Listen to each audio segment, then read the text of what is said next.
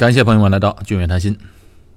今天是二零二零年三月一日，啊，这个阴沉暗淡的二月份终于过去了，哎，到了三月了，希望接下来的日子越来越有阳光。先来说说新加坡的疫情情况，到目前为止，新加坡的确诊病例有一百零二例，痊愈出院的有七十二例，所以还在医院治疗当中呢，还有三十人，其中呢有七个人在加护病房。这一百零二例的患者里边啊，其中有一位确诊病例，他是通过血清抗体检验检验出来的。这个患者应该是全世界第一个用这个方法检验出来的患者。他是怎么检查出来的呢？其实呢，他有了病毒之后就没有去过医院，因为他的症状也比较轻，就以为是感冒了。后来是因为啊，他接触过的人有被确诊的了。所以他呢就被要求隔离，在他身上也没有化验出病毒来，但是后来又做了一个血清抗体的检验，哎，这检验结果呢发现他身上有这个病毒的抗体，也就是说呢他其实已经感染到病毒了，但是呢身体自行修复自愈了，哎，他本人都不知道。啊，这位是一个五十多岁的女性，虽然她也没有去医院，也没有治疗。但是呢，也被算作是其中一个的确诊病例。出院的病人们基本上痊愈后啊，身体都能完全恢复。我们教会的一位大姐，跟我不认识，但是跟其他人认识啊。就他们听他们说，她就是在确诊之后啊，住院了一个星期，痊愈出院后呢，现在生活如常。我前两期的节目都曾经讲过，在新加坡的隔离令。对这个隔离令和居家的这个要求，都是要必须严格遵守的。不过呢，还是有很多人不在乎，被罚了。比如有一些拿着工作准证的人，因为违反了居家隔离令，被取消了工作准证，遣返回国。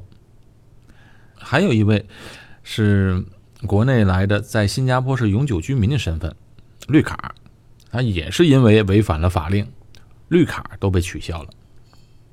而且呢，今后也不能入境新加坡。还有一对武汉来的夫妇，呃，旅游签证，因为在卫生部门调查过去的出行记录的时候说谎，刻意隐瞒了一些情况。这个说谎在新加坡是一个非常严重的事情，所以他们呢也被控上了法庭，还在处理当中。所以啊，在新加坡一定要把新加坡的法律当回事儿。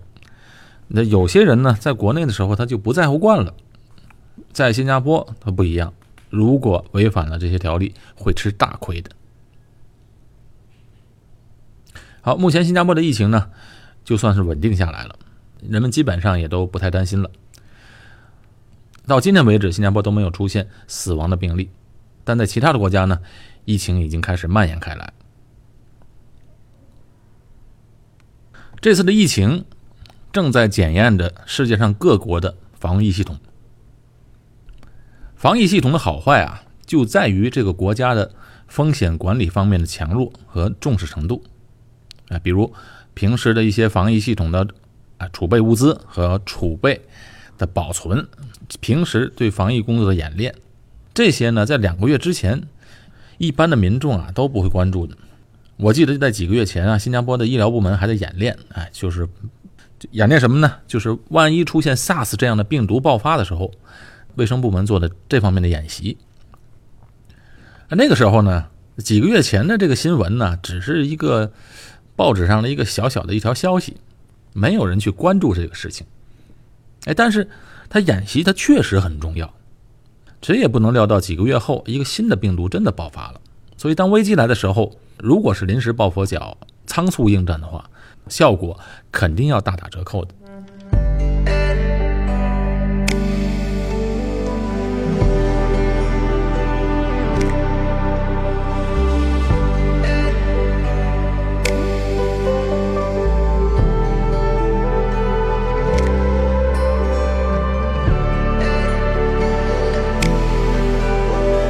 新加坡这个国家呢，它是比较有忧患意识的，跟这国家的。历史有关系，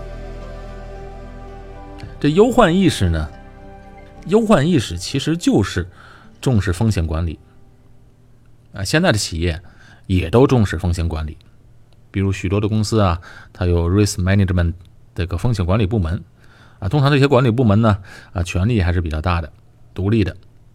比如一个公司做各种决策，它需要通过风险评估，大到公司的重大的一些决策，小到公司的啊管理团队的一些。公司高层的团队出行的时候，一般都不会坐同一架飞机，为的就是防范和减少对公司产生灾难性的影响的事情发生。前几天就看了科比的啊追悼会，挺感人的。科比去世后呢，回顾他以前接受采访啊，就有一段是这样的，他就曾经说过啊，科比本人说。他说：“他和太太啊，就约定了，两个人永远都不会乘搭同一架直升飞机。因为直升飞机虽然方便，但是风险啊比民航客机要高，所以他们就决定永远不坐同一架直升飞机。为的就是万一直升飞机出事，父母双方至少有一个人在。你看这些名人、有成就的人，他更重视家庭的风险管理。”啊，球队的管理层和投资人，他更会在乎呃球队成员的这个风险管理。这对于投资人来讲是一个非常重要的事情。你说哪里能想到一位这么一个耀眼的人物，真的就这么走了？我和我太太呢，前两天还在讨论这个事情，一边看着那个追悼会，他一边就说：“哎呀，今后这孩子啊，不要有太高的成就。”他说：“你看这些人，带着光环的这些人，成就特别高的人们，哎，往往命运呢，就是这么不好，啊，简直就是天妒英杰。因为我们从新闻上啊，从过去看到太多这样的事情。我就跟他说：‘我说你错了，他不是因为这些事情经常会发生在这些名人身上，而是说这些不好的事情。’”它发生在普通人的身上，我们根本不知道啊。说这样的事情能发生在这些名人身上，更会发生在普通人身上。所以每个人啊，能够平平安安的一辈子，都是不简单的，都要非常感恩才行。这个人和家庭的风险管理意识，一定要重视起来。哎，这是一个对家人负责的态度。那个人和家庭的风险管理都包括什么呢？其实人生的风险管理啊，核心就是身体健康，持续的身体健康。啊，你想他有更健康的身体啊，才能够有更多的时间拥抱生活，照顾家人，这是排在风险管理第一位的。老人们呢，就经常跟年轻人提：“你看，你觉得现在身体都挺棒的，现在要注意，不要等上岁数像我这样。”前两天我妈还提醒我呢。有生活阅历的人们，他是非常懂得这一条的。所以说呢，以牺牲健康为前提，换来的任何的东西都是非常不值得的，都是在做傻事儿。本质上呢，也是对自己和家人不负责任。年轻的时候大多不会在意，因为年轻时候未来好像时间多的是，身体好的不得了。但是呢，就像刚才说的那个演习一样，啊，平时看起来是不起眼的事情啊，不在乎的事情，觉得自己身体很好。但是，一旦这身体发生危机的时候，你这身体有没有能力去应对呢？身体的免疫系统强不强？要看平时饮食啊、睡眠还有锻炼够不够。你看，即便现在染上病毒的患者们，他其实也都是靠着自己的身体的免疫系统来抗病毒的，因为没有什么药嘛。一些目前使用的药，包括抗病毒的药，也是起个辅助的作用。真正身体能够恢复，靠的还是我们自身的免疫系统。所以，一个身体健康的人，免疫力就更强。抵抗病毒的能力也更强。平时要做到多吃有营养的食品，吃得好、睡得好是最幸福的。另外呢，还要注意少吃药。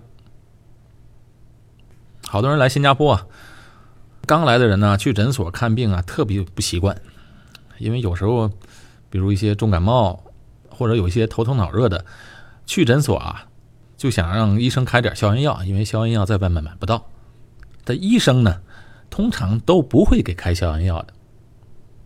可是刚来新加坡人呢，他在国内习惯吃药了，哎，只要身体有点不舒服，他首先想到的就是吃点药，啊，不管是中药啊、西药。总之得吃一点。可是，在新加坡呢，这人们感冒发烧的，基本上是很少去看病的，哎，最多也就是多喝点水，啊，有的人呢，买点凉茶，哎，这挺一挺就过去了。如果发烧呢，买一些班纳度，哎，就这么挺过去。就是因为都知道嘛，就算去了诊所，医生也是开一些不痛不痒的药，哎，轻易他是不给消炎药的。所以我们这从小带孩子在这都都有经验了，啊，通常第一次去孩子都不给什么消炎药，给也是给那种比较在外人来看是比较不管用的那个药。医生呢就是为了让你哎用自己的身体的免疫系统来来克服这些小感冒，因为一下子给你这个药性太强的消炎药呢，好的是很快，但是你的身体免疫系统。没有能够得到锻炼的一个机会，那下一次身体再有问题的时候，我们就依赖那个药品了。再者说呢，这个由病毒引起来的感冒，它吃消炎药也没有用。我们的身体的免疫系统是能够抵抗这些小问题的，只要自己身体本身没有问题，没有什么慢性疾病就可以。所以，平时锻炼、注意保养是对家庭非常负责任的做法。这人生风险管理的核心是健康管理，其次才是财富管理。呃，我就在哪儿忘了看到这么一句话，他是怎么说的呢？就是说，呃，人生啊，要用百分之七十的时间和精力去做防守，才能换来健康和财富。哎，我觉得这句话说的非常好。那些拥有健康和财富的人，通常啊，也都是比较保守的人。上次有一位听众问我，哎，如果在新加坡真的感染上这个病毒了怎么办？医疗费是不是得自己掏？哎，我就回答他了，这个医疗费呢不用自己掏，政府是完全免费给治疗的。但是前提是呢，只提供这个政府医院的治疗费用。比如在政府医院、公立医院里，是治疗费用是政府来负担的，但是门诊的费用呢，比如看那小门诊的费用，政府是不负责的，啊，那些钱呢也没多少嘛。另外，在私立医院的治疗，所有的患者要自掏腰包的，所以啊，怀疑自己感染病毒，那一定要去公立医院，尤其对于游客或者暂时短期来新加坡的人。当然，这个公立医院的医生和医疗设备并不比私人医院差。啊，对于这个话题，以前我聊过关于新加坡的医疗系统啊，我看找个机会我再把它系统的再讲一讲。那对于新加坡本地人来说呢，绝大部分人是有自己的商业保险的，有的人的商业保险就包括了私人医院，所以呢选择就会更多一些。这个呢，呃，其实也是挺有用的，因为呢。万一极端的事情发生，哎，他们至少公立医院的人特多，他们至少呢去私立医院也是可以报销的，呀，就多一个选择。据统计呢，这新加坡人啊，每个人每年的收入都会用到相当大的一部分来购买保险以及健康相关的开销。这新加坡的公积金制度啊。它是每人每月的薪水的百分之二十用来交公积金，雇主呢，公司单位交百分之十七，所以每个人啊，每个月能存下来百分之三十七的薪水，这些钱呢就存到自己的公积金账户，这笔钱就当做基本医保以及养老的费用。以前我曾经做过一期节目，啊，关于利用公积金理财的节目。哎，朋友们可以去听一听。新加坡人呢和国内的人，他的开销呢可能不大一样。国内现在一线、二线城市啊，年轻人们或者小孩子还小的人们，每月最大的开销可能就是那个房贷了。但新加坡人呢，每月的开销它不是房贷，在新加坡啊，对于本地人来讲，房子的负担啊，它并不大。这房贷在每月开销里啊，只排在第三位。那新加坡人这个赚的钱第一位花在哪儿呢？我看了那个统计报告是花在食品上了。这些食品呢，就包括了在超市自己平时买菜、蔬菜、水果啊等等，还包括了去外面用餐，比如不管是在小贩中心大众价钱，或者去餐厅用餐，或者去比较高档的一些餐厅和酒吧喝酒。啊，这些酒水饮料的消费，全部归在这第一类。所以呢，新加坡人开销最大的部分是这方面，其次才是交通费用，排在第三的是房贷，哎，再往后呢就是教育啊、旅游等等这一些。在新加坡，个人的存款的比例要比国内的人低，个人存款率也没有国内高，但是这个呢，并不代表新加坡人就是乱花钱。不存钱，因为什么？因为他工资的百分之三十七都，呃，包括了这医保还有这个养老了，所以呢，他不需要为未来担太多的心，基本的保障有了，房子呢也不贵，所以呢，其他的钱呢就花出去了，啊，就有小孩的呢就花在教育方面啊，或者呢全家人出去旅游方面、健康方面，现在人们都比较注重这个健康的食品啊、健康的保健品方面。还有一些人花在爱好方面。当然了，每个每每家呢都会留在一个比较重要的部分在保险方面，因为保险保障方面你花出去了之后，心里也踏实了嘛。所以呢，所有的钱都花在该花的地方，还有很多钱花在了自己让自己开心高兴的地方了，心情愉快呢，做事情才踏实。好，接下来我来说说这个新加坡的保险，保险对一个家庭有多重要。那我们首先来想想，的保险它是什么呢？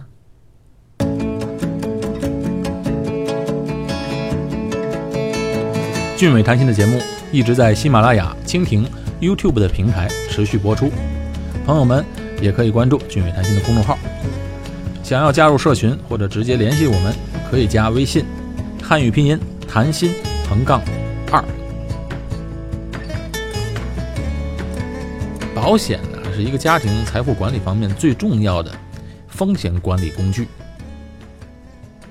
保险的功能就是把风险转移，风险是存在的，它不可能让风险消失，只能是说让这个风险转移、风险转嫁，而且是财务上的转移。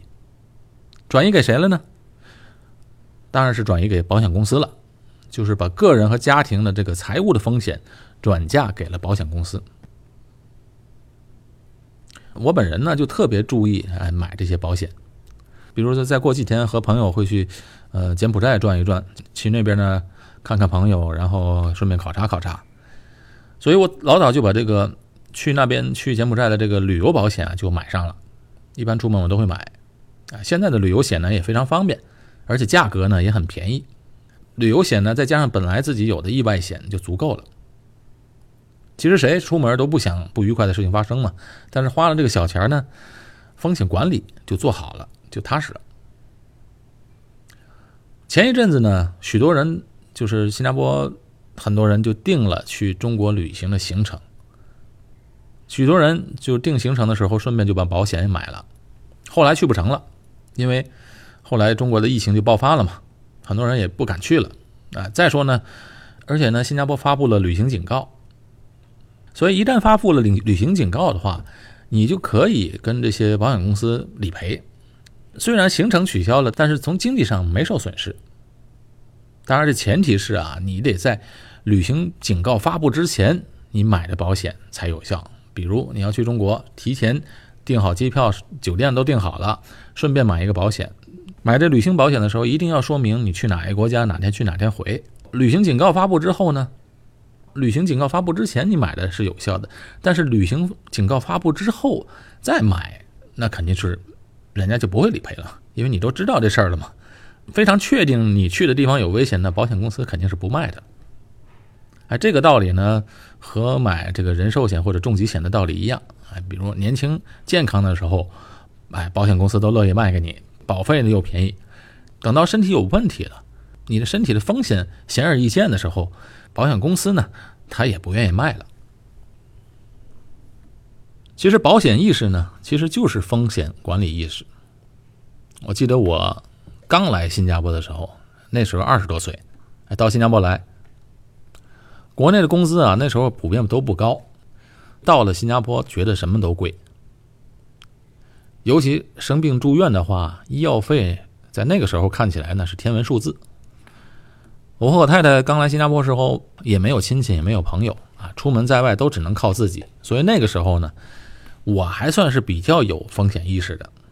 当时来了不久啊，就买了新加坡的这个医疗保险，还有重疾险。那时候国内呢还完全没有重疾险这个概念，而当时呢，从国内来到新加坡的人跟我们认识就觉得说：“哎，我这花的是冤枉钱，不理赔不等于白花了吗？”但我一直不那么认为，当时就觉得花了这笔钱，至少自己心里有个平安了。结果呢，那一年我还真的用上这保险了，怎么用上呢？这新加坡不有伊蚊吗？这伊蚊呢，身体里呢有这登革热的病毒，被这种蚊子咬到呢，就会得了这个登革热。当时我记得发烧，住了三天的医院，花了好几千块钱。那时候几千块钱换到人民币好几万人民币，真的是数目不小了。当时这个保险公司就全部给理赔了，所以那时候这个经历就让我更加觉得做这个决定是非常正确的。你看，我只是花了不多的钱嘛。那个时候医疗险也就三四百一年，可是那一年帮我省了好几千块钱。后来呢，再过了几年，我和我太太就去了美国。哎，美国人的保险意识就更高，在家庭的这个开销当中，保险的费用平均每个家庭要开销占总收入的百分之二十，所以美国人嘛，他就更不存钱了，每月的这个钱都花出去。但这个钱当然人家也不是乱发，你看百分之二十，在这个保险方面，他就是所有的风险管理都控制好了啊。美国的那些四零幺那些，在从公司交的那些退休计划也都做好了。到了美国之后呢，一方面呢就看到了人家怎么是做这个风险管理的，再有呢那时候家庭也发生了重大的变化。什么变化呢？家庭成员增加了，我们当时在那儿有小孩了。哎，当人有孩子那一刻啊，这个尤其是做父亲的，呃，当你第一次抱起自己的小 baby 的时候啊，那个感觉这是非常奇妙的。哎，你就会觉得这个小生命是和你有关系的，而且这个小生命啊，今后他需要依靠你来成长的。不都有一句话吗？不养儿不知父母恩。那一刻确实明白了很多。因为有了孩子嘛，就有一份责任在了。养儿育女的责任啊，这个教育的责任啊，各种各样的事情，尤其是是我啊，这个做事情又比较小心，想的也比较多一些。刚好那时候在洛杉矶的教会里呢，有一位姐妹，她也是做美国的保险经纪的啊，所以我就让她给我做了一份人寿险，哎，那种定期寿险。什么叫定期寿险呢？就是当时我三十岁买了定期为三十年的寿险，也就是说保到我六十岁。如果这期间我万一人没了呢？我的太太和孩子至少能得到五十万美金。为什么当时不买到年纪更大一点，保到更多一点呢？其实呢，啊，因为保费便宜嘛。你买到的这个年纪越大，保额越大，它就越贵嘛。当时就想呢，就是孩子成长这个阶段，万一本人出点事情，这还是救个急的。可是毕竟呢，这个保费也很便宜嘛。当时我就记得，在美国的这个保险非常严，也没有当地的身份还不能买，要看社会安全卡 （Social Security Number） 这些东西。那时候去那边旅游的人还不能买，那，这点和新加坡不一样。新加坡它比较开放。当然，这国外的保险呢，不管是美国、新加坡的。它相对于国内的保险的优势呢，还是挺明显的。哎，这就是一个风险管理的方法，等于是我用保险的方式，将家庭万一发生意外时的风险转嫁给了保险公司。但是后来呢，就又有了老二，有了老二之后呢，觉得保障方面就不太够了，所以回到新加坡之后呢，又买了一份一百万新币的定期寿险。这次呢，寿险呢就保到了我七十岁，哎，因为反正保额也是可以叠加的嘛，也就是说我在六十岁之前，我有一个五十万美金加上一百万新币的人寿险，过了六十岁呢。之前那个五十万美金的失效了，就是六十岁到七十岁之间，我还有个一百万新币的人寿险。其实对于有家庭、有太太、孩子的人呢，作为一家之主，一定要做这个风险转移、风险管理。朋友当中呢，也确实发生过不幸的事情。当然，我们买这保险并不是想用它，但是呢，作为一个风险管理的手段。不管是公司也好，个人也好，你必须肯定要拿出一小部分钱做这个风险管理的。其实这个也很容易说得通。你想想，现代人现在的房子都贵嘛，国内的房子也贵。现在买房的人几乎百分之九十九都是用要做房贷的。房贷是什么呢？房贷的本质就是这房子不是你的，因为房契呢是在银行那里的。理论上，这房子其实是属于银行的。万一这位一家之主主要的收入来源不存在了，房贷怎么还呢？房贷就还不了了。有时候我们在做家庭财产计算的时候啊，算这个房子值多少钱，啊，现金、股票多少钱？比如这房子市场上卖五百万，其他的资产有有三百万。通常呢，有人就这么想，我的总资产是八百万。啊，其实呢不是八百万，人们往往就忽略这个债务了。假如这五百万的房子贷款三百万，尤其现在国内一线的房子，哎，房子价格七八百万很正常，贷款呢可能三四百万都很普遍。如果这个人没了呢，房贷还不了了怎么办呢？啊，这时候呢，分分钟。银行会收房子，而且肯定会收，因为银行它作为一个机构，它一点情面都不会讲的。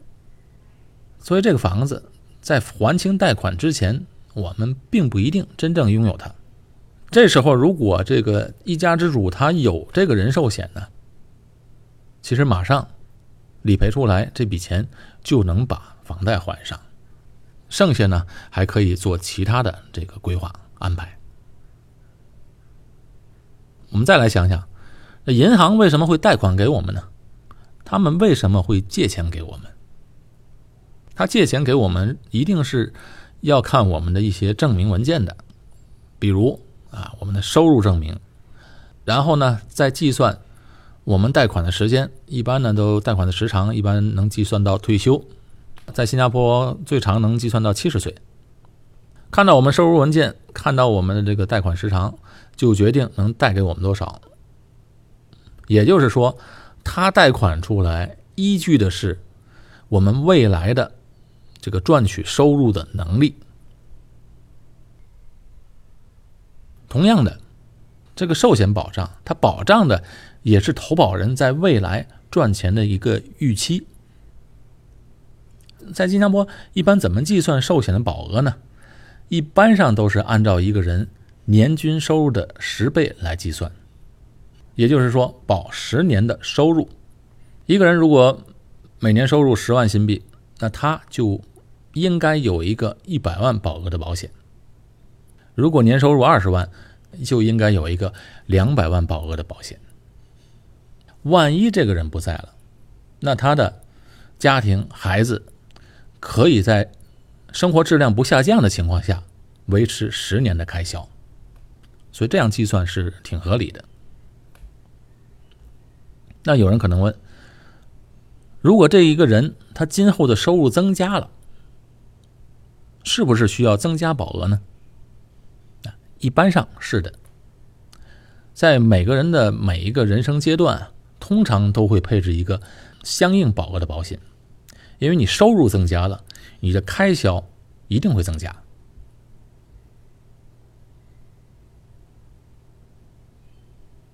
但是现在呢，年过四十了，对我来讲，想的事情呢就要更多一些，不仅要想到这个家庭保障的问题，而且还要要想到这个孩子未来的问题嘛，传承的问题。所以这个年龄呢，我就会又加了一个配置一个万能险。为什么我要加这个呢？简单来说，万能险的功能之一就是终身寿险。就刚才我说了，呃，不管是保到六十岁、七十岁，那是定期寿险；可是终身寿险不一样。终身寿险是什么意思呢？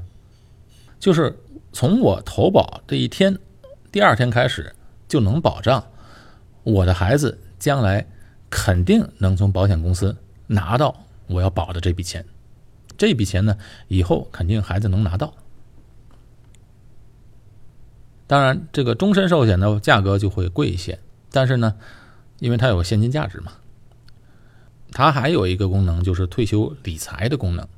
啊，将来我退休时候呢，还能每个月拿钱，等于它是既是一个寿险，又是一个传承，又是一个退休计划啊，一举三得。所以，保险在家庭的风险管理、家庭财产规划方面有非常重要的作用。在新加坡呢，这个。社会保障的体系是由政府负担的，但是社会保障的体系大家都一样。个人呢，通常呢都会在社会保障体系的基础上加觉得合适的保障，这就包括了退休计划。而且呢，在新加坡这一个现象就是，他越有资产的人，他配置的保险就越多，因为这个保险的产品很多嘛，能实现投保人不同的需求。这些人的需求往往更多。前几个月，这个新加坡的这报纸上就报道过一位新加坡人，他就不断的买保险，买了几十份的保单，保单的价值就超过了一千万新币。好，今天呢就跟大家聊了关于个人家庭如何防范风险，保险在风险管理的这个功能。当然，这个保险呢不仅仅是寿险，还有一些是防大重大疾病，或者有一些理财投资。功能的这个保险，除此之外，它还有这税务上的优惠，可以指定受益人，独特的这个法律方面的一些优势。所以有机会呢，再跟大家进一步聊关于家庭财富管理和风险控制的话题。好，今天呢就聊到这儿。我是高俊伟，在新加坡，我们下期节目再见。